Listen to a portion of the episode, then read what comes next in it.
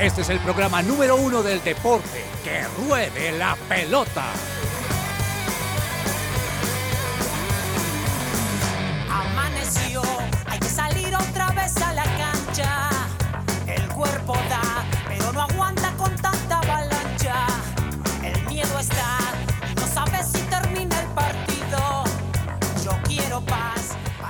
Hola, hola, ¿qué tal? Bienvenidos todos a Que Ruede la Pelota. Hoy es miércoles 8 de febrero, son las 12 del mediodía, dos minutos, ya tres minutos. Estamos acompañando en vivo a todos los oyentes de su presencia radio con toda la información deportiva en este miércoles, mitad de semana que nos trae muchas noticias en el radar. Vamos a estar hablando de fútbol colombiano, de algunos traspasos importantes de jugadores que han estado en el fútbol colombiano para el fútbol internacional. Vamos a hablar del sudamericano sub-20 que se, que se acerca cada vez más a la definición de quiénes serán los, eh, las selecciones clasificadas al Mundial de Indonesia.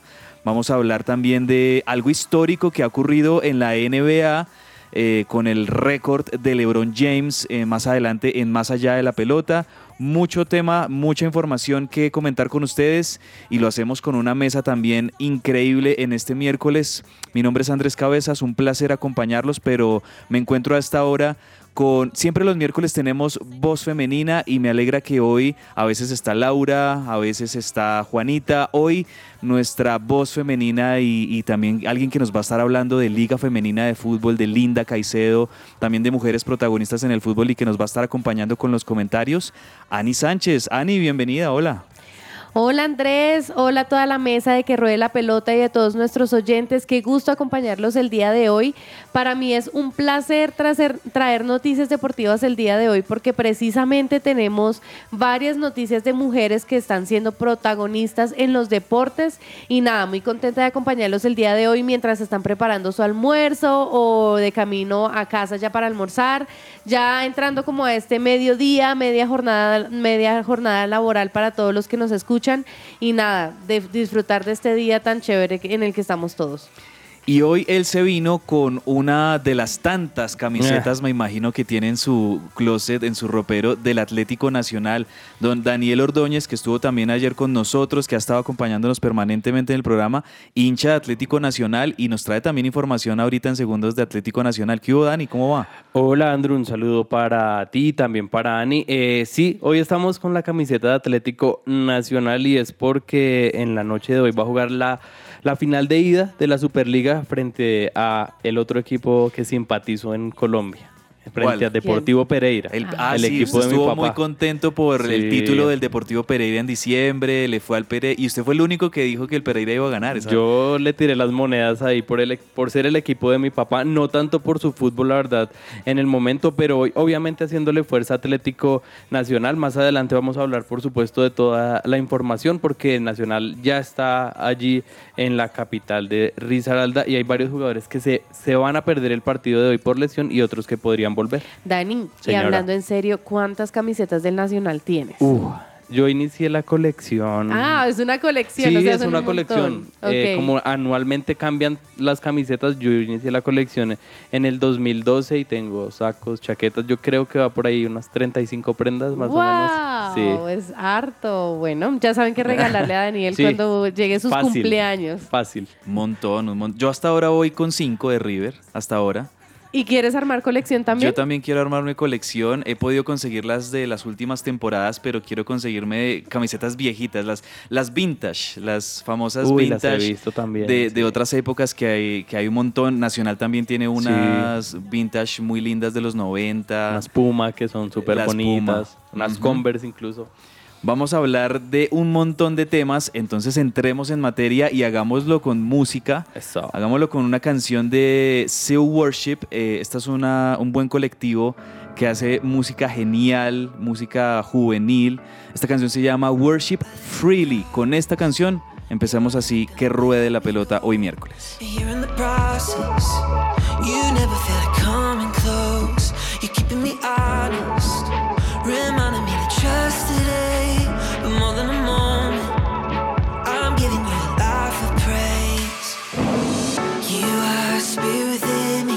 You are truth and believe it. This is more than a feeling. I'm gonna worship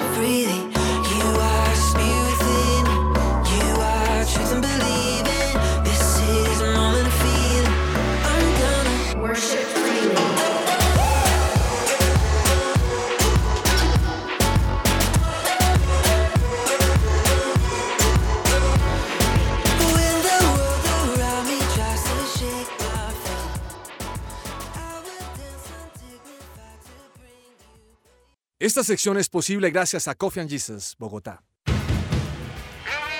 Hablemos de fútbol. Devenir champion du monde de football. Devenir champion du monde de football.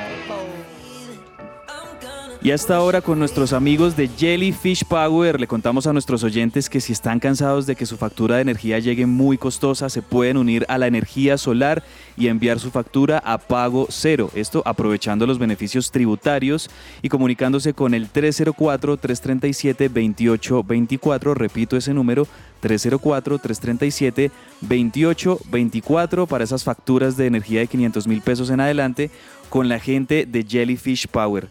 Bueno, don Daniel, hablemos de fútbol y hablemos en primer lugar de un traspaso que creo yo que es bien importante para el fútbol colombiano, lo hemos venido diciendo en estos programas, Esta, este acuerdo en el que han llegado millonarios de Bogotá con el club El Santos de Brasil para un préstamo con opción de compras por el volante, el talentoso volante colombiano y joven eh, Daniel Ruiz. Daniel Ruiz entonces sale de Millonarios, se despide del Club Azul y se va para el fútbol brasileño a jugar con el Santos. Sí, finalmente se da la salida de este talentoso jugador que ayer el profe le daba bastante palo porque se, se tira mucho, pero yo creo que la calidad la tiene, la calidad la puede demostrar en el fútbol brasileño y es justamente el Santos de Brasil que se hace con, con este jugador préstamo con una opción obligatoria de compra si juega al menos 45 minutos en el 50% de los partidos.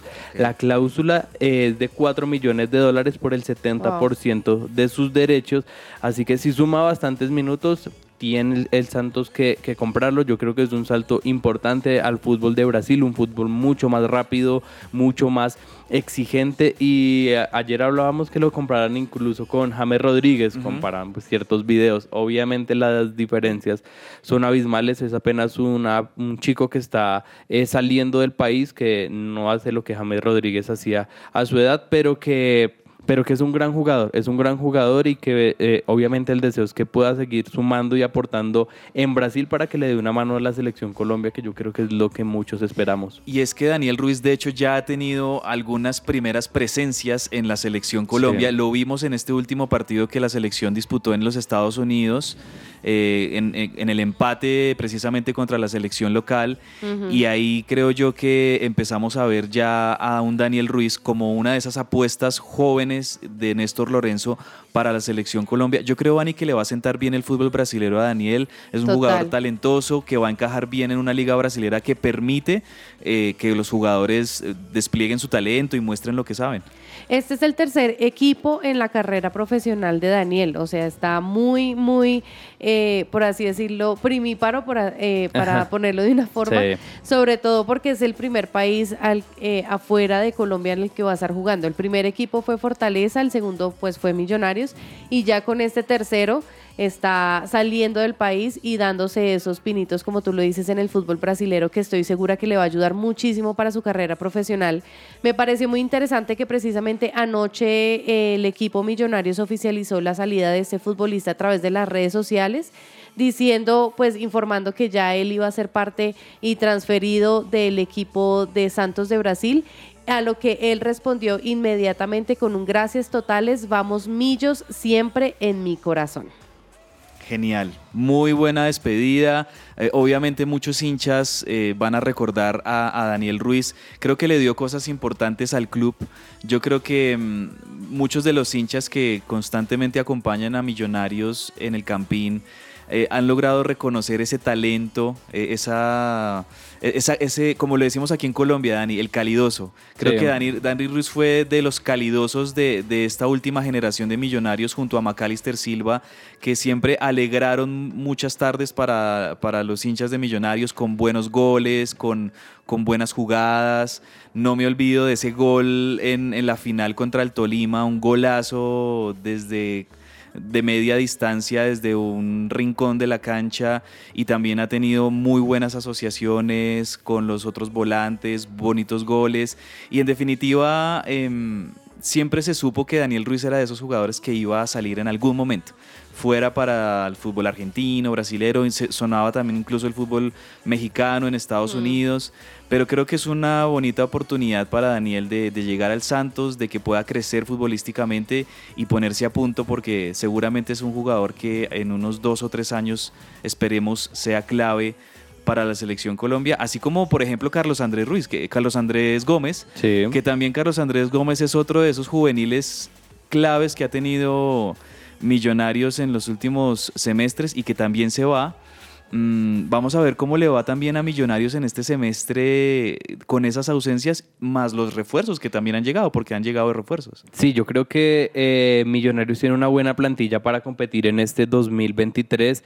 Lo que, no, lo que no me termina de cuadrar es la forma del negocio, porque, no sé, yo creo que es todavía una, una promesa, como lo estamos hablando, que todavía puede y tiene que demostrar mucho, pero no sé qué tan beneficioso sea para Millonarios hacerlo en préstamo y no hacerlo en venta, porque si por X o Y motivo esperemos que no, no le vaya bien o pase algo, pues lo van a, de- lo van a devolver o comienza el tema de los préstamos para aquí, para allá, pero si hubieran hecho una venta, así como lo hicieron con Gómez, que fueron 4 millones de dólares, pues ya tenían el dinero en sus arcas, por decirlo así, y ya estaban más tranquilos. Entonces, no sé qué tan bueno sea que Millonarios no haya hecho una venta directa, pero el jugador quería salir y ya pues mm, entrenando no iba a ser igual, el rendimiento no iba a ser igual. Ayer lo hablábamos con Lau y decíamos que ya no se, no se le veía quizás esa misma intensidad y ya estaba inconforme y con las ganas de irse al fútbol del exterior y es más que entendible. Sí, está bien. Bueno, que le vaya muy bien. Le deseamos a, a Daniel Ruiz que le vaya muy bien en el fútbol brasilero ahora con el Santos de Brasil. También tenemos, Daniel, final de Superliga. Aquí Sí. tenemos la, la primera, el partido de ida de la Superliga entre Pereira y Nacional, que serían los campeones de la última temporada del fútbol colombiano. Sí, señor, los dos campeones de liga del año 2022 se van a enfrentar. El partido de hoy es justamente en el estadio Hernán Ramírez Villegas de la ciudad de Pereira. Uno de los estadios más bonitos que tiene Colombia fue remodelado en el 2011 para el Mundial eh, Sub-20 y yo creo que es una muy bonita oportunidad para que tanto Alejandro Restrepo pueda seguir creciendo con el Pereira como que Atlético Nacional pueda lograr su primer título con Paulo eh, Autori. Así que es un muy buen partido, 8 de la noche por el canal habitual donde transmiten todos los partidos del fútbol colombiano. Y mire que eh, justamente eh, yo no soy de cábalas y eso, y lo demuestro con la camiseta que tengo hoy, porque Nacional ya había jugado la Superliga en cinco oportunidades. De hecho, eh, hace cinco años jugó su última Superliga y lo hizo frente a Millonarios. Y yo me fui para Medellín, me llevaba esta camiseta, fui, vi el partido y Millonarios quedó campeón Ah. en Medellín. Sí, ese fue, ese fue el último título de Superliga que disputó Nacional, lo ganó Millonarios, pero también ha sido campeón dos veces, así que es un muy, muy, muy buen partido que pues eh, eh, deja ver ¿no? lo que podría ser este primer título. La vuelta será la próxima semana en Medellín, así que pues eh, todos pendientes de este buen partido del fútbol colombiano con un Pereira que también contrató mucho y un Nacional pues que también eh, necesita pues volver a ganar y volver al triunfo. Bien, perfecto. Pues entonces vamos a ver cómo termina esta final, cómo se empieza a dar en este primer partido entre el Pereira y Nacional. Yo creo que vamos a tener un muy bonito partido y una muy bonita final de la Superliga en Colombia. Mm, Nacional y Boyacá Chico cerraron la fecha 1 de la Liga Femenina, Ani. Qué bueno porque esta es de las noticias, creo yo, positivas en este comienzo de año y en este semestre. Y es que tenemos Liga Femenina, también gracias a todo lo hecho por las jugadoras de la Selección Colombia Sub-17 el año pasado y en definitiva de las demás jugadoras de la Selección Colombia de mayores, de los otros equipos. Tenemos Sí. Liga y bueno, ya tenemos comienzo oficial de la Liga Femenina aquí en Colombia. Por fin empezamos, ya que llevábamos cinco partidos que fueron eh, los que se jugaron en la primera fecha, pero bueno, han partidos que han sido aplazados debido al, a que el estadio El Campini de Techo están ocupados por, la, por Sudamericano Sub-20. Entonces ahí ha estado como una agenda entre que se cambia, se confirma, no se confirma. Pero bueno, de manera oficial ya la primera jornada de la Liga Femenina culminó y jugaron varios equipos que también fueron eh, protagonistas en las temporadas pasadas. Entre ellos, pues el vigente campeón América de Cali, que es mi equipo al que yo le voy, eh, y también el subcampeón Deportivo Cali, que ya pues dieron como su, su inicio. El América de Cali derrotó a Cortuluá 3-0 en condición de visitante por el lado del Deportivo Cali. También fue otro de los ganadores que hicieron valer su, su, su título de subcampeón. Y bueno, y ya, y ya también cerraron el- la fecha de ellos. ¿Cómo quedaron los partidos? Eh, Atlético Nacional y Boya- Boyacá Chico 0-0. Deportivo Cali le ganó al Real Santander 2-0.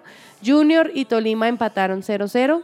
Cortuluá eh, perdió ante el América, como ya les dije, ganó el América 3-0 y Pereira Medellín quedaron 2-2. Así quedaron los resultados de la Liga Femenina a la fecha número 1 y la próxima fecha, la segunda fecha, se va a disputar entre el 11 y 13 de febrero. Entonces la otra semana también les traeremos acá más noticias de esta jornada en donde tendremos el debut de Santa Fe, Millonarios, La Equidad y Deportivo Pasto. Me encanta que ya tenemos más equipos de la Liga Femenina que están representando las diferentes ciudades del país. Este torneo, Daniel, sí se juega a modo liga, o sea, que quedaría campeón el que quede primero o hay unos equipos que clasifican a fases finales. No, hay unos equipos que clasifican a fases finales, pero lo que querían las jugadoras y el sueño de ellas eran poder disputar o dos ligas en el año o una liga anual. Pero lo que finalmente ocurrió fue que se va a jugar una liga de cuatro meses y medio que afortunadamente se dio para ellas porque estaba eh, como eh, pospuesto el tema del patrocinador principal, de quién es el que va a dar el dinero y finalmente pues se dio con eh, la casa de apuestas que patrocina la misma liga para hombres y ya pues eh, arrancó, pero sí es muy similar al campeonato masculino. Vale, o sea que no, no sé si sean ocho clasificadas o cuántos equipos clasificarían. Ahí se harían unas rondas finales y conoceríamos después al campeón. Lo que sí veo es que tanto América como Cali, que han sido creo yo los equipos eh, femeninos más fuertes en los últimos años, arrancaron con pie derecho, ambas arrancaron ganando. Como lo decía Ani, tenemos es que esperar cómo le va a los equipos de Bogotá también, a Millonarios, a Santa Fe en el debut. Pero por ahora América y Cali arrancan pisando fuerte y pensaría yo que se perfilan como lo han sido en los últimos semestres como equipos favoritos. En Los más femenina. fuertes han sido los equipos de Cali en este último tiempo y Independiente Santa Fe. Yo creo que son los equipos que más les le apuestan al fútbol femenino y que tienen eh, presupuestos y equipos más sólidos. De, de Nacional rec- rescato que ha contratado jugadoras muy importantes en el medio el nacional como lo es eh, Vanessa Córdoba, que es la hija de Oscar Córdoba, que de hecho tapó ayer, Daniela Montoya, que es una de las volantes Referentes, volante de la selección Colombia, que ha estado en Junior, que ha estado en Independiente Medellín, entre otras tantas promesas que tiene Nacional. Le confirmo cómo es el formato para esta liga, va a ser Sí. un todos contra todos, clasifican los ocho primeros y se juegan cuartos de final, ida y vuelta, semifinales y final. Entonces, Chévere. ese es el formato del fútbol femenino. que Pero también es bien. chévere. Bien, me alegra. Me alegra porque siento que, que ya estamos teniendo una liga profesional femenina más parecida, por lo menos en cuanto a la estructura y al formato, a la, de- a la masculina, a la de los hombres. Y eso habla también de, de la importancia que se le está otorgando cada vez más al fútbol femenino en el país y del respeto que se merecen que tengan ellas también una muy buena liga. Ojalá que asimismo eh, tanto los calendarios de los horarios de los partidos como el acompañamiento de la gente, que la gente pueda ir a los estadios, que puedan eh, cada vez que tengan la oportunidad de tener un partido de fútbol femenino en su ciudad, que acompañen porque eso también va a permitir, junto con derechos de televisión, transmisión de los partidos y demás, que se sostenga eh, económicamente pues todo este andamiaje de la liga femenina, patrocinios, que, se, que, que todo eso siga, digamos, eh, como eh, a la marcha, que siga sobre ruedas. Eso es lo que esperamos con, con el fútbol femenino en Colombia. Mm, pasemos a otros temas y hablemos de colombianos en el exterior. Sí. Hablemos de Rafael Santos Borré. Eh, hemos dicho que, que Borré tiene que pelear este semestre en la delantera su, su titularidad con Colomani, el francés. eh, que fue uno de los refuerzos para el Frankfurt. Estamos hablando del fútbol alemán y este Frankfurt eh, que no se puede olvidar que Borré fue uno de los protagonistas en la obtención del título de, de- de UEFA Europa League. Sí. O sea, recuerdo en esa fase, si no estoy mal, fue semifinal ese golazo contra el Barcelona de media distancia y luego en la final también un- un- una actuación muy buena de Borré. El Frankfurt después de un montón de tiempo para un equipo alemán gana la UEFA Europa League. Yo creo que deberían de alguna manera respetarle ese peso que ya ha ganado Borré. Pero bueno, en definitiva llega otro, otro delantero de mucho renombre que es Colomani. Ahí están peleando un poquito la, la titularidad en el equipo, pero sigue Santos Borré protagonista con el Frankfurt y ahora siguen avanzando en La- Copa Alemania. La cosa es que Colomwani, él llegó eh, como el reemplazo de Rafael Santos Borré, como el suplente, porque él venía de Nantes, no es que viniera de un equipo grande de Europa que uno diga, mejor dicho, lo va a banquear. ¿Qué pasa? A Moani lo convocan en, en la última, ya casi en el inicio del Mundial, por una de las lesiones de Francia y él aprovecha la oportunidad, la rompe, como se dice coloquialmente, Sí. y se gana la titularidad al punto de que todavía está totalmente enchufado después de lo que fue la Copa del Mundo. Porque hablamos del gol de Santos Borré de ayer, pero es que Moani ayer marcó doblete y dio asistencia. Entonces ahí el técnico queda como, sí, tengo un delantero que me está marcando, pero hay otro que está marcando más y que también está asistiendo. Entonces no la tiene nada sencilla eh, Rafa Santos Borré. Lo positivo es que se haya quedado en el Frankfurt porque tenía opciones para volver a- incluso a River, a México o, o a otras opciones, pero se quedó en Alemania dando la pelea. Yo creo que pues es una muy buena opción que tiene que finalizar en esta temporada, seguir consolidándose. Sí, no, yo creo que le va a ir bien, le va a ir bien, está ahí dando la pelea y en definitiva los colombianos tienen de alguna manera también ese, ese carácter de, de resistencia, de aguante Sí. y seguramente la- las circunstancias y la vida misma le va a estar ayudando a, a Borré en seguir siendo protagonista en el Frankfurt que le ha ido muy bien desde su llegada a Alemania. Bueno, yo quiero que hablemos del Mundial de Clubes, Ani y, Uh. y Daniel, porque ayer se, se- se calentó un poco aquí también en la previa de esta semifinal de Mundial de Clubes entre un equipo muy reconocido, muy histórico y el vigente campeón de América, me- me refiero al Flamengo de Brasil, contra el equipo que ha venido siendo, podría decirse, como la revelación en el fútbol árabe, el Al Hilal, dirigido por el gran Ramón Díaz, ex DT de River, un ídolo de River es Ramón Ujú. Díaz, yo por eso lo aprecio tanto, pero también porque ahí está presente Gustavo Cuellar, el volante colombiano de Selección Colombia, hace parte de esa nómina, de ese equipo del Al Hilal, y, y de alguna manera se, se pensaba, ¿qué tal que este equipo del Batacazo dé la sorpresa y le haga partido al Flamengo? Pero se, se veía en esos términos. Terminó siendo un partidazo, Daniel y, y Ani. 3-2 le ganó el Al Hilal al Flamengo de Brasil. Y con esto, pues, histórico, porque eh, el- por lo general en los mundiales de clubes, el equipo campeón de América y el equipo campeón de Europa, que en este caso es el Real Madrid, siempre llegan a la final y terminan ellos dos disputando la final. Pues no va a ser así. Ahora el Al Hilal le gana al Flamengo, pasa a la final y va a esperar por el rival que salga en la otra semifinal que juegan el Real Madrid, que es el máximo candidato, por supuesto, contra el Al Ali, otro de esos equipos también árabes que están presentes en este, en este Mundial de Clubes. ¿Cómo lo vieron? Yo creo que fue una sorpresa total.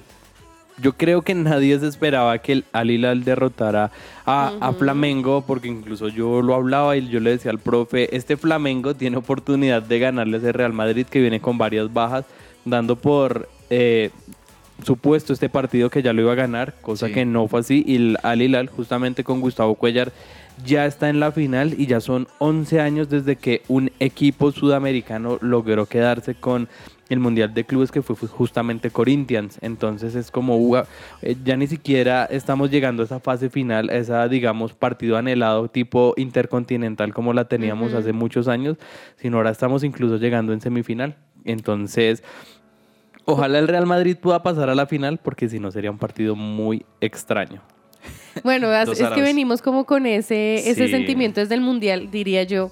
Como que pasaban equipos que uno era, será, no será, pero bueno, el caso es que en una entrevista que se le hizo a, a Emiliano Díaz, el, el hijo y ayudante de- del entrenador del equipo árabe, él dijo, se dijo que Flamengo ya estaba en la final, que eran un equipo malo Sí. y bueno, los subestimaron. Ay, Entonces, ay. y lo repitió varias veces. Se nos subestimó y aquí estamos nosotros para ponerle frente a los comentarios que estaban diciendo frente a nuestro equipo.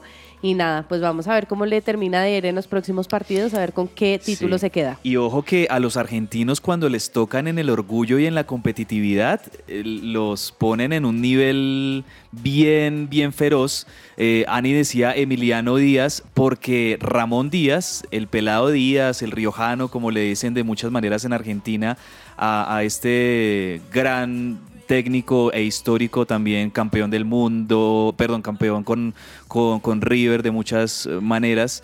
Mm, él dirige Y, y él, y él viene desde hace más o menos unos 10, 12 años dirigiendo con su hijo mayor, con, con Emiliano Díaz. Él es su asistente técnico y esta pareja de Ramón y su hijo Emiliano pues han dado mucho fruto, han ganado muchos títulos. Hoy por hoy Ramón Díaz es eh, uno de los técnicos más ganadores en la historia del fútbol argentino junto con Marcelo Gallardo, que también eh, acumuló muchos títulos en su ciclo en River, y ahora tiene la oportunidad de llevarse toda la gloria con este Al Hilal. Eh, y- y, y ¿saben qué veo acá? Aquí sí hay una gran figura, Daniel, y es este delantero Aldasauri. ¿Se acuerda que Aldasauri fue el mismo que le amargó también Sí. el, el primer partido en el debut de Argentina en el Mundial de Qatar?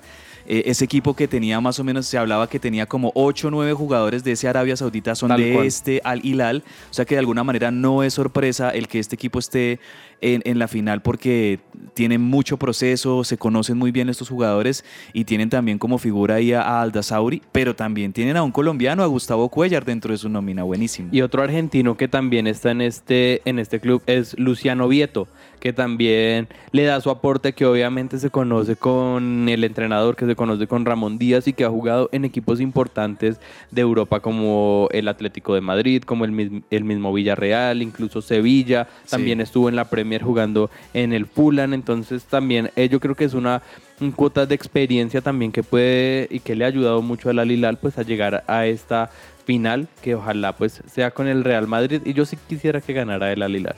Uy, sería lindo. Sería ¿Sí? lindo y sería histórico y sería un batacazo en el fútbol mundial. Chévere, o sea, sería interesante. Hoy es el partido a las 2 de la tarde. Entonces, Hoy- La otra semifinal. Sí, hoy juegan Sí, Al Ali y Real Madrid a las 2 de la tarde. De ahí saldrá el, el rival. Vamos a ver si hay sorpresa o si hay, digamos que se, se da la lógica y es que gane el Real Madrid y pase a la final. Y la, fini- y la final sería entonces el fin de semana. Algo que decir de esto es que también defraudó para mí la presencia del, del equipo de la CONCACAF, que gener- generalmente va un equipo mexicano, un América, un Pachuca. Esta vez clasificó por primera vez un equipo de la MLS que fue el Seattle Saunders, pero quedó eliminado frente al rival de hoy del Real contra el Real Madrid. que- entonces, Tremendo lo de los equipos de, ese- de esa parte del mundo, ¿no? Los equipos eh, de Arabia, del Medio Oriente. En, en el Mundial de Qatar también lo vimos con Marruecos, aunque no es que sea el continente, pero son equipos casi que de la misma zona del mundo que eh, no, no sonaban tanto años atrás, pero que han tomado un protagonismo interesante y eso tiene que ver mucho, pues creo que por un lado por el poder económico, pero también con incorporaciones, eh, jugadores que vienen de, de otras partes del mundo que han nutrido mucho este fútbol de esos equipos. Bueno, y ya para ir finalizando nuestra sección hoy, Ani, hablemos un poquito de Linda Caicedo, porque obviamente tenemos mucha expectativa de lo que va a ser la mejor jugadora sin duda de- del fútbol colombiano femenino en esta temporada. Se viene participación de la selección Colombia en Mundial, eso va a ser muy importante.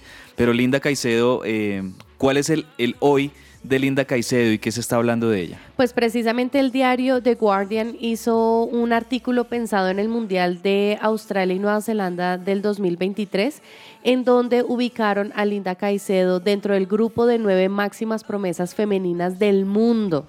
Esto es espectacular para la, para la jugadora del Deportivo Cali, precisamente la Vallecaucana, que ha hecho una historia y poniendo el nombre de Colombia en alto. En este listado también tenemos a la española Vicky López, a la inglesa Lauren James, la australiana Mary Fowler, la, austral- eh, la estadounidense Alisa Thompson y también a la brasileña Gio Queiroz.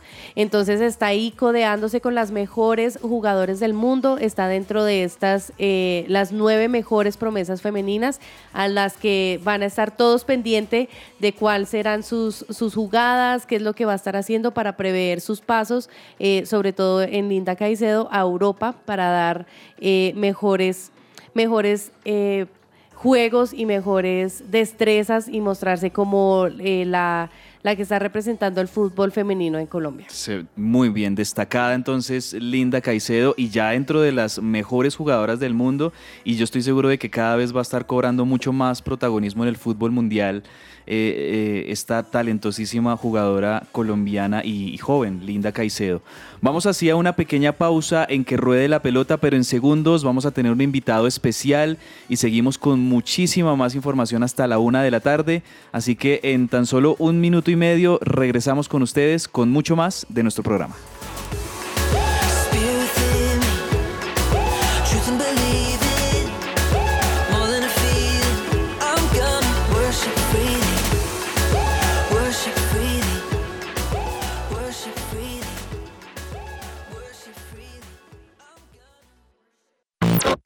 Estás oyendo su presencia radio. El invitado.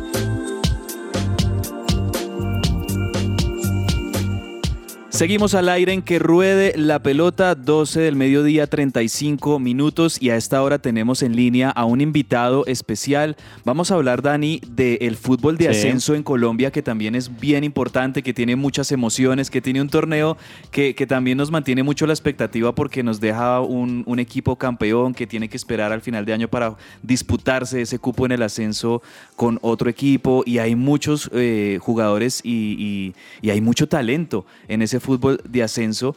Uno de los jugadores eh, que hacen parte de un equipo allí en el fútbol de ascenso es eh, Sebastián Urrea de Leones de Itagüí. Leones de Itagüí que está siendo protagonista en este torneo de ascenso y tenemos en línea a Sebastián Urrea que nos acompaña a esta hora en que ruede la pelota y en su presencia radio. Sebastián, hombre, gracias por estar con nosotros aquí en que ruede la pelota. Un abrazo y buenas tardes, ¿cómo está? Hola, buenas tardes, amigos, ¿cómo estamos? Un saludo a todos los oyentes y feliz de estar acá con ustedes. Pues para nosotros también es un honor y un placer estar conversando con usted, Sebastián, a esta hora. Y bueno, hablemos de Leones de Itagüí, cómo han comenzado este semestre, qué proyectos tienen y qué metas se han planteado dentro del equipo de cara a este torneo de ascenso en el 2023, Sebastián. No, eh, la verdad que excelente, gracias a Dios. Eh, venimos arrancando de la mejor manera. Ayer fue nuestro primer partido. Creo que nos gustó la forma en la que se desarrolló el juego. Tenemos, como te digo, un equipo joven, algo que se ha venido planteando desde noviembre del año pasado con el club, con las directivas, el cuerpo técnico y nosotros los jugadores. Y la verdad, nuestros objetivos son, pues, primeramente, clasificar a los ocho, porque siempre lo hemos dicho, primero clasificarnos antes de pues, ponernos otros, otras metas. Hola Sebastián, ¿cómo estás? Hablas con Ani Sánchez y quisiera preguntarte precisamente cómo vivieron ustedes ayer la victoria de Leones contra Boca Juniors de Cali, cómo estuvo el ambiente ahí en el empate que estuvo con Boca Juniors de Cali, cómo estuvo el ambiente en el estadio, cómo lo vivieron, tuvieron de pronto mayores expectativas para desempatar el partido o cómo estuvieron. Hola, buenas tardes. Sí, la verdad, muy muy contentos. El, el juego se fue desarrollando de una forma, pues la verdad, difícil, ya que recibimos el gol al minuto 53 del partido y posteriormente ellos tuvieron una acción de penal que, gracias a Dios, fue errada y creo que eso nos impulsó un poquito. Pudimos ahí alcanzarle el empate, pero como te digo, eh, salimos a ganar el partido, a proponer. Creo que nosotros, como Leones, siempre nos han visto en todos los partidos que salimos a proponer acá y en todas las canchas. Y la verdad, pues teníamos una expectativa más alta, pero creo que el partido deja buenas sensaciones. Como te digo, todos los, todos los partidos siempre las primeras fechas son muy difíciles, venimos de pretemporada, hay nervios, hay pensamientos, dudas, de todo, pero creo que deja buenas sensaciones el partido. Sebastián, buenas tardes. Hablas con Daniel Ordóñez y yo quiero que, nos cuentes un poco más de tu carrera eh, para los oyentes. Él viene de, la cantera de Independiente Medellín, jugó el pony fútbol con el Pereira, pero cuéntanos, ¿tú juegas, eh, siempre has estado en el perfil de central, lo has intentado con otra posición? ¿Cómo fue también ese paso del Deportivo Independiente Medellín a Leones? ¿Cómo ha sido ese inicio de carrera profesional para ti? Hola Daniel, buenas tardes. Eh, bacana la pregunta, la verdad, porque de pequeño, pues como te digo, arranqué en el Deportivo Pereira, ahí jugaba y al principio jugaba de volante 10, después de extremo derecho y cada vez ya un poquito más para abajo. hasta que terminé jugando de central y tuve después mi paso, jugué con el fútbol con, con el Deportivo Pereira. ese mismo año doy el paso a Arco Zaragoza, más conocido como La Nuya, acá en Medellín. Sí. Y posteriormente a eso tengo paso por, por, pues, Fortaleza, pues al, momento de quedar campeones nacionales del 17, tuve paso por Fortaleza y por el Real Cartagena, un paso como corto, estábamos en temas de pandemia y todo eso. Después, en Medellín, desde que estuve siempre acá en Zaragoza, fue un club muy interesado en mí, que la verdad siempre muy agradecido con ellos me abrieron las puertas, ahí tuve como los primeros acercamientos de equipos profesionales con el profe Comesaña, la verdad muy contento conmigo, estar en una institución muy grande creo que me maduró mucho, me hizo entender muchas cosas, y luego se el paso mío a Leones, eh, tratamos de acordar un préstamo, no se pudo, y pude llegar al club, y la verdad que tengo pues muy buenas sensaciones, muy buenas expectativas en, en el equipo. Sí, Sebastián, usted es uno de los juveniles en el equipo. Eh, si no estoy mal, ahorita ya está por los 20 o 21 años, eh, ya usted me confirma, pero quería preguntarle precisamente, ya que estamos muy aquí en Colombia con el tema del sudamericano sub-20, ¿cómo ha visto a la selección Colombia? Eh, ¿Cómo ha visto su participación y cuál es esa expectativa para la selección Colombia, ojalá para clasificar al Mundial de, de Indonesia? ¿Ha visto los partidos? Sí, claro, he visto los partidos. Tengo varios compañeros ahí en el suramericano. Eh, como yo, yo tengo 20 años, eh, tenía la dudita ahí. Sí. Soy 2002 y sí, tengo varios compañeros ahí. El caso de Miguel Montalve, eh, jugué con él en el Medellín, con Hurtado, más conocido como Paquito, nosotros le dimos de cariño, que es el, el 9 que está jugando ahora. Con Pedroso compartí dos años jugando juntos estaban Arco Zaragoza, entonces la verdad que visto el equipo muy bien, de resaltar creo que la jerarquía con la que han jugado porque han tenido momentos difíciles de partido y creo que han demostrado, han tenido que salir, han propuesto todos los partidos, creo que contra Brasil, a todos los equipos le han propuesto y creo que hay jugadores en un nivel muy, muy, muy, muy alto. Desde ya, ¿cómo se están preparando los Leones para los próximos partidos que ustedes se van a enfrentar? ¿Tienen a Deportivos, eh, a Deportes Quindío, a Llaneros? ¿Cómo se han estado preparando y qué han estado hablando para estos partidos que se vienen para ustedes? No, con la mentalidad al 100 hemos hablado, ayer hablamos después del partido, que a seguir adelante, a seguir preparando. Tenemos ahí cuatro cinco días antes del partido el lunes en Armenia contra Quindío, que es un, un partido duro para nosotros, también para ellos, porque siempre contra nosotros les da un poquito duro.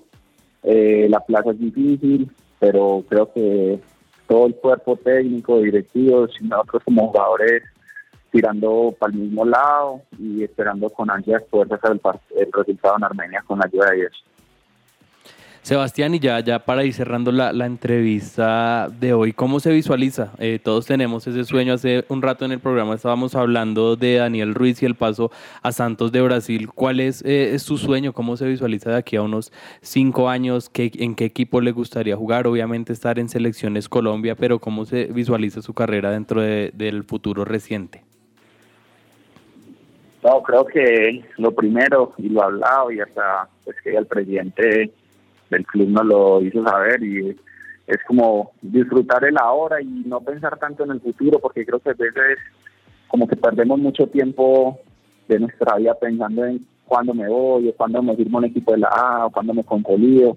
Sí. Y en este momento, la verdad, estoy mentalizado totalmente en el club, en hacer las cosas de la mejor manera, en consolidarme, en sumar minutos y con la ayuda de Dios que me firme un equipo de la A, irnos consolidando y seguir el paso o sea, a Europa y con la ayuda de Dios que es lo que todo jugador colombiano vamos a exportar la, la camiseta de la selección. Así es, pues le agradecemos mucho por estos minutos. Sebastián con nosotros, Sebastián Urrea, defensor de Leones de Itagüí. Desde ya le deseamos muchos éxitos a usted y a todo el equipo de los Leones que puedan lograr clasificar dentro de esos ocho en la primera B de Colombia y que puedan ser protagonistas. Ojalá, eh, ¿por qué no soñar con ese anhelado ascenso a primera división? Eh, desde acá le mandamos muchas bendiciones y les deseamos muchos éxitos a usted y a todo el plantel. Sebastián, muchas gracias. No, muchísimas gracias a ustedes por abrirnos las puertas y que nos hagan fuerza a nosotros que ahí estaremos peleando el torneo con la ayuda de Dios. Muchas gracias, hombre. Un abrazo, que esté bien. Feliz tarde. Hasta luego, Dios los bendiga, gracias a todos.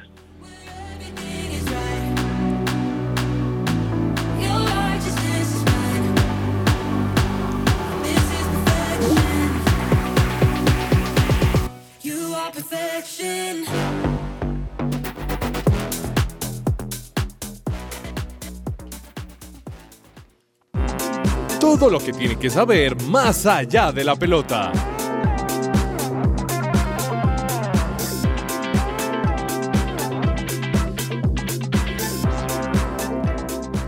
Si eres bilingüe o trilingüe, tu match perfecto es Teleperformance. Entra a tpjobscolombia.com y aplica la convocatoria que te guste. Practica tu segundo idioma todos los días en un ambiente de trabajo genial. tpjobscolombia.com. Bueno, Daniel, Ani, genial Sebastián Urrea, eh, joven. Qué bueno que haya mucho talento joven y muchos jugadores que ya están en una categoría tan importante porque la primera vez es tan importante como el fútbol de ascenso porque hemos visto esa, esa convivencia de equipos como el Quindío, el Huila, el Pasto, Chico, que han estado entre una y otra y eso habla de la competitividad que hay en ambas, en ambas categorías. Muy dura de jugar, sí la ve. Muy dura la, la B. Y bueno, ahí entonces Sebastián Urrea de Leones de Itagüí. Bueno, llegó el momento de hablar de un tema que estoy que me lo hablo, Ani, desde que comenzamos el programa.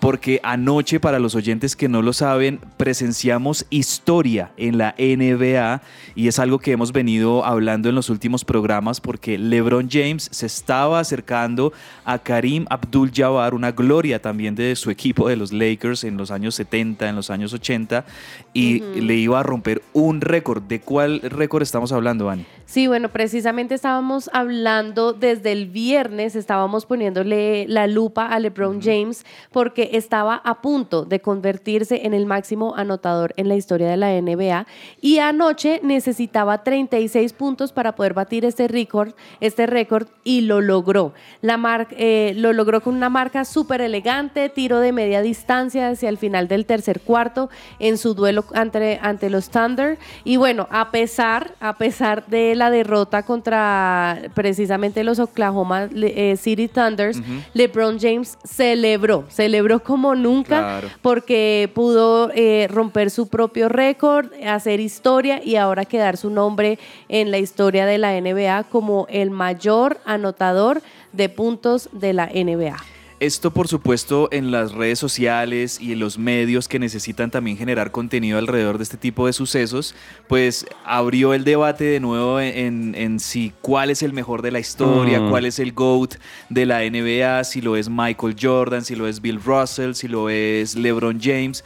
Yo creo que definitivamente LeBron James ya hace parte por lo menos del top 5 o el top 10 de los jugadores más importantes de todos los tiempos en la NBA por todo lo que él ha conseguido, todo lo que ha hecho. Este récord es, es algo muy grande, ser el máximo anotador de todos los tiempos, pero creo yo que más que comparar, pues es disfrutar estas grandes leyendas que ya LeBron, si ya no había entrado, porque creo que ya lo había hecho, pues con esto se consolida en ese Olimpo, ¿no, Daniel? De los máximos eh, o de los jugadores más grandes del, del deporte. Sí, yo creo que hay jugadores que marcan época Y sin duda alguna LeBron James está marcando esta época en el baloncesto mundial.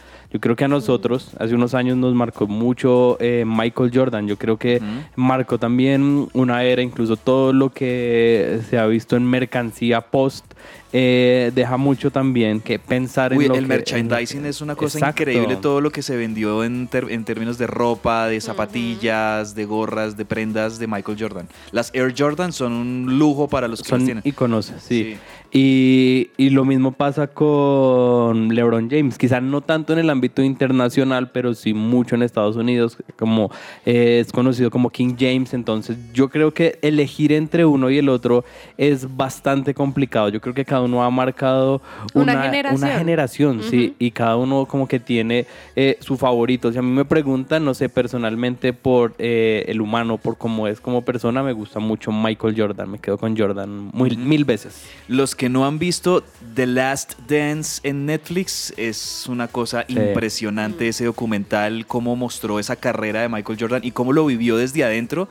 Michael Jordan siempre un hombre tan competitivo y por qué quiso ser el mejor y lo fue. Pero genial también, gran aplauso a LeBron James, que lamentablemente los Lakers no están pasando por su mejor momento eh, basquetbolístico, Ani, porque están un poquito colgados en la clasificación en la conferencia oeste. Han perdido muchos partidos y están Muchos. fuera de los playoffs. Es, es curioso y sería, no sé, sería raro que, que LeBron, pues ya con este título y todo, el equipo perdiera. Ahora, ellos siguen muy abajo en, la, en las posiciones de, de la conferencia oeste. Sí. Están precisamente de posición 13, o sea, Sí. están muy abajo en la conferencia, en la conferencia oeste. Entonces, todavía tienen un poquito de tiempo para, para subir y yo les decía precisamente en el programa del viernes, esperemos que esta, esta motivación de LeBron James a alcanzar su récord personal pueda ayudar un poquito al equipo a subir en las posiciones, pero bueno, siguen muy abajo. Tenga- eh, les voy a contar un poquito el resumen de los resultados de anoche. Sí. Tuvimos, a, pues ya les dijimos, los Lakers perdieron contra Oklahoma Thunder. También los Nuggets eh, ganaron a Minnesota 146 a 112. Otro equipo que ganó fueron los Memphis Grizzlies, que siguen avanzando en la lista, en las posiciones. Sí. También ganaron los New Orleans Pelicans y los eh, Phoenix Suns. Ellos son los ganadores de la jornada de anoche. Mira que anoche ganaron todos los equipos que creo que van a ser protagonistas en los playoffs en esta temporada. Los Pelicans tienen un equipazo, tienen a Zion Williamson. Los Suns eh, de, de- en los últimos dos años ha sido el equipo más regular, más constante en el- la conferencia oeste. Los Nuggets con Nikola Jokic, está impresionante el nivel de Jokic. Está de hecho jugando un básquetbol de MVP, Jokic, en los Denver Nuggets. Creo yo que esos equipos van a ser muy protagonistas junto con los Celtics de Boston que lideran el este, que no jugaron ayer, pero creo que ese- esos son, van a ser como los equipos llamados a llevarse el anillo de campeón esta temporada en la NBA. La conferencia oeste precisamente está con Nuggets en, el primer, en la primera posición, están punteando con 38 puntos, están muy arriba, y los otros que están ya por debajo de los 30 puntos están los Grizzlies, los Kings, los Clippers y los Suns. Entonces ahí está la conferencia oeste, que fue la que se jugó ayer, y vamos a ver también cómo eh, culminan los partidos de esta noche, que son del, del este.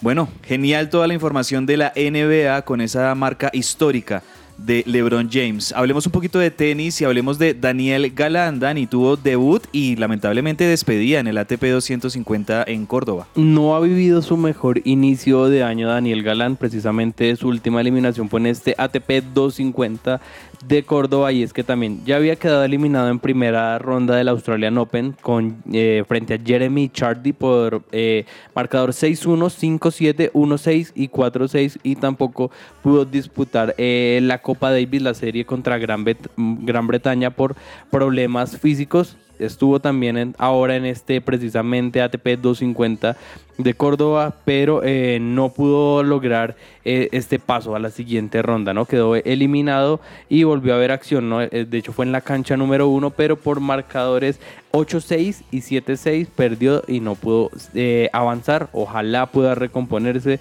Se vio que lo intentó, pero esas molestias físicas volvieron a aparecer nuevamente y esto no le permitió recomponer y pues perdió tristemente este compromiso. Veremos qué viene, por supuesto, para Daniel Ganal- Perdón, porque es una de las mejores raquetas que tenemos en nuestro país, pero no está viviendo un buen inicio de año. Y para cerrar más allá de la pelota, ayer el profe Carlos Olmos les contó a los oyentes que bueno, estamos muy cerca del Super Bowl 57, va a ser este domingo entre los Chiefs y los Eagles. Y el profe tenía una pregunta ayer y es, ¿cuánto cuesta una boleta para asistir al Super Bowl? Los que van a entrar allá al estadio en Arizona. Billete. Estaba viendo reportes de Ticketmaster, que es la empresa allá en Estados Unidos que maneja todo este tema de los precios de las boleterías y los Sí. accesos. Están eh, en un promedio los tiquetes entre los 8.700 dólares y los 9.500 dólares. Uh. Haga la multiplicación, digamos una un, un ticket de 9.500 dólares por s- 9 por 5, más o menos unos 42 millones de pesos. No. Al 43 dólar de millones hoy, de pesos. 42 No. millones de pesos. 40, Imagínese. bueno, 43, porque son 42 millones 900 de, eh, de pesos colombianos. A eso más o menos es el tiquete para entrar a esta super final, que bueno, también digamos que incluye el, el concierto, el gran esperado concierto del halftime show y todo lo que, lo que implica el partido de la del Super Bowl, pero igual, eso es una platica Es larga. una plata y, y ahora vamos a ver ese estadio lleno porque los que la van- lo van a poder costear van a estar seguramente ahí presentes para ver este Super Bowl 57. El viernes les traigo también daticos sobre este Super Bowl y un poquito la previa de lo que vamos a vivir en este gran juego, el más importante del fútbol americano en los Estados Unidos el próximo domingo 12 de febrero. Hacemos una pequeña pausa muy cortica y vamos con la parte final de Que Rodea la Pelota. You are spirit within me. You are truth and believe it. This is more than a feeling. I'm gonna worship freely. You are spirit within me. Agenda deportiva. Se me va a salir el corazón. Nunca dejes de hacerme soñar.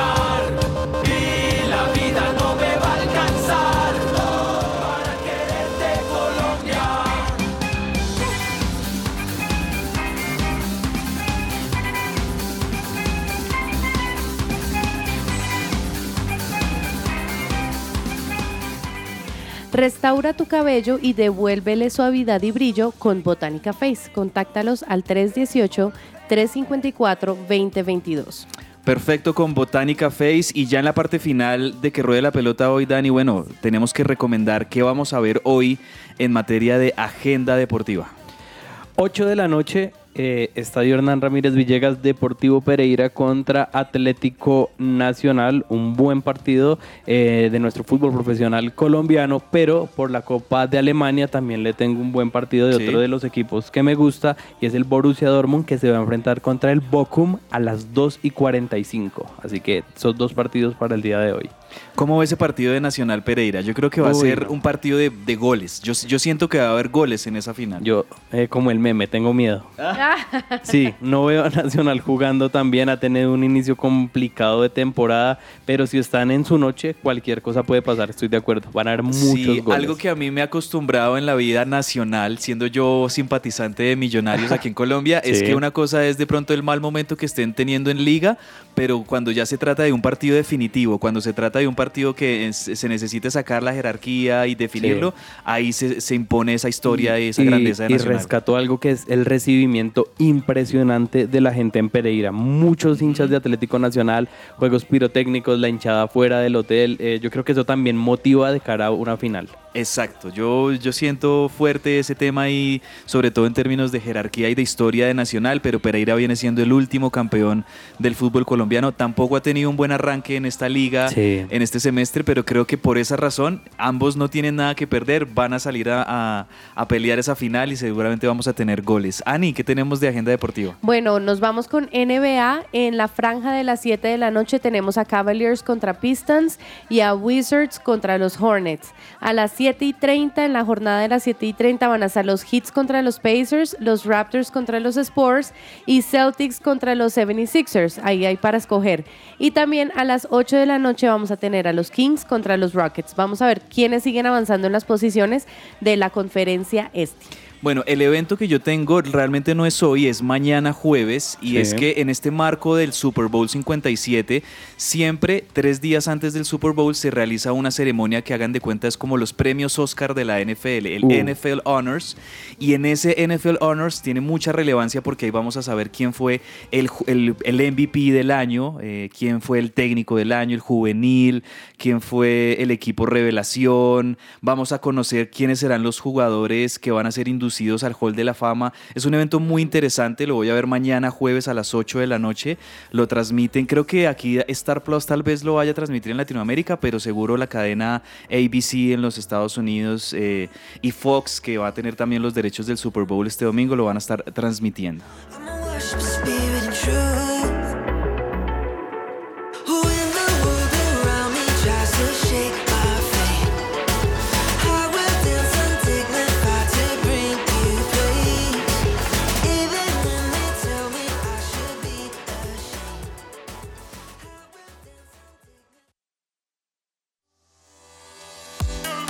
Entre el tintero.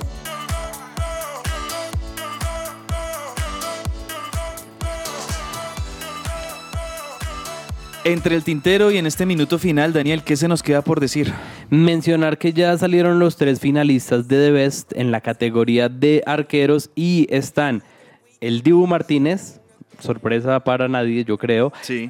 Courtois y Sí. el marroquí Yacine Bono. Esos son los tres candidatos a arquero de The Best. Oiga, a propósito del Divo Martínez, estaba viendo una publicación de Sudanalytics en Sí. Twitter, que es una cuenta que tiene muchos datos de fútbol eh, a nivel mundial. Mire que si se armara una selección argentina de jugadores argentinos de la Premier League, usted tendría en el arco a Dibu Martínez, Uh. defensas eh, el Licha eh, Martínez, el Cuti Romero, el Sí. Martínez de, de Manchester United, Senesi. Volantes serían Perroni, Alexis McAllister, Garnacho, el juvenil del Manchester United. Enzo Fernández, la nueva estrella del Chelsea, y Alcaraz. Y como delanteros estar- estarían Bonanote y Julián Álvarez. Uy, qué banda. Promedio de edad de ese equipo sería de 22.6 años. O sea, Muy jóvenes. mucho futuro para esos jugadores eh, argentinos que la están rompiendo definitivamente en Inglaterra. Bueno, Dani, muchas gracias por estar aquí. Ani, gracias también.